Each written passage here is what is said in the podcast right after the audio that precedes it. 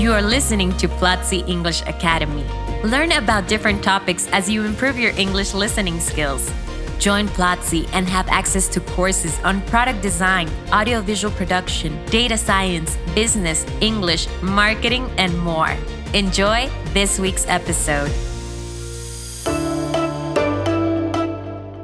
Welcome to Platzi English Academy. I'm Jess, Dean of this school. Remember to go to platzi.com slash optimizar and take this week's free class. Joining us today is John, English teacher at Platzi. Hey John, how's it going?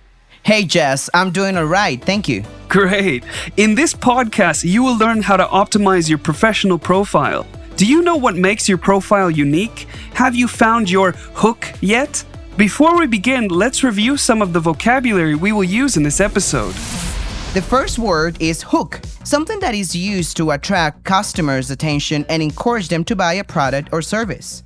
The second word is optimize, to make something as good as possible. The next word is apply, to request something, usually officially, especially in writing or by sending a form. Next, we have stand out, to be much better than the other similar things or people. And finally, unique, being the only existing one of its type, or more generally, unusual or special in some way. Great. Our trivia question for this episode is How many people apply for the same job on average? Stay tuned to find out the answer. There are a lot of people who apply for the same position. Therefore, you need to know what makes you different. Think of how many engineers know the same as you do, for example. They probably studied the same subjects and information as you. That's when you realize you need to find something that makes you unique. You might start thinking about academic achievements. I was the best in this class, I received this or that acknowledgement or award, etc. But the most important thing here is the achievements you have accomplished in your previous jobs. If you have graduated recently, ask yourself what are the projects in which I stood out the most? Exactly. Those can be the things that make you different and unique. It's also important to show this both in the interview and on your CV. The combination of all those unique achievements and skills will help you show your added value. You're right, Jess, and there is another important aspect to take into account in order to empathize better with the interviewers. It's called a hook. This is different from what we have discussed previously about what makes you unique. The hook doesn't really focus on or aim at what the company needs, but it rather answers those typical questions that an interviewer makes you, such as what is your hobby or what is your biggest strength? Where do you see yourself in five years? Or what's your dream job? Etc. All those questions can be answered with the hook. To illustrate this, our teacher in Curso de Optimización del Perfil Profesional gives a great example about his hook. Yeah, he says he loves going to interviews, for example, which has given him the opportunity to become more disciplined and persistent. He has learned how to respond to a no resiliently and how to sell himself the same as he would sell the product or service on a company.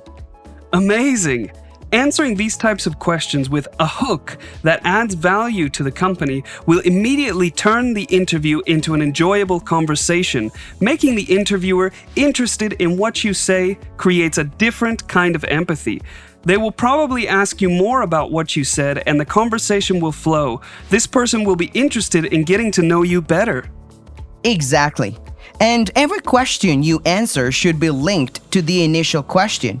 So if the second question they ask is, What is your biggest strength? try to link your answer to what you have said previously about your hobby, and the conversation will flow even better. That's the way the hook is used. If you want to know more about optimizing your professional profile, go to platzi.com slash habilidades guión blandas and take our course, Curso de Optimización del Perfil Profesional. Remember our trivia question. How many people apply for a job on average? And the answer is 200 people on average. There were cases where even thousands of people apply for the same job. Wow, that's crazy. Well, next Friday we will have a brand new podcast episode.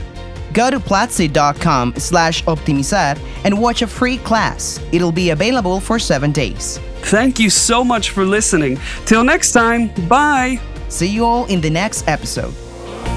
This was Platzi English Academy. Thanks for listening.